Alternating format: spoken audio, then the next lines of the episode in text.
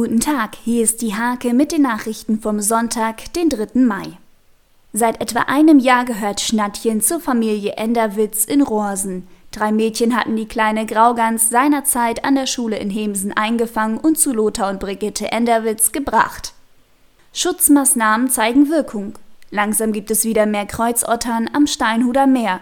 Der Fortbestand habe lange Zeit auf der Kippe gestanden, gibt ÖSSM-Leiter Thomas Brandt an. Nachdem es viele Jahre nicht gut um sie bestellt war, sind Maikäfer wieder deutlich häufiger zu sehen. Aktuell findet man die ulkigen Insekten auch im Landkreis Nienburg. Diese und viele weitere Themen lesen Sie in der Hake am Sonntag oder unter www.diehake.de.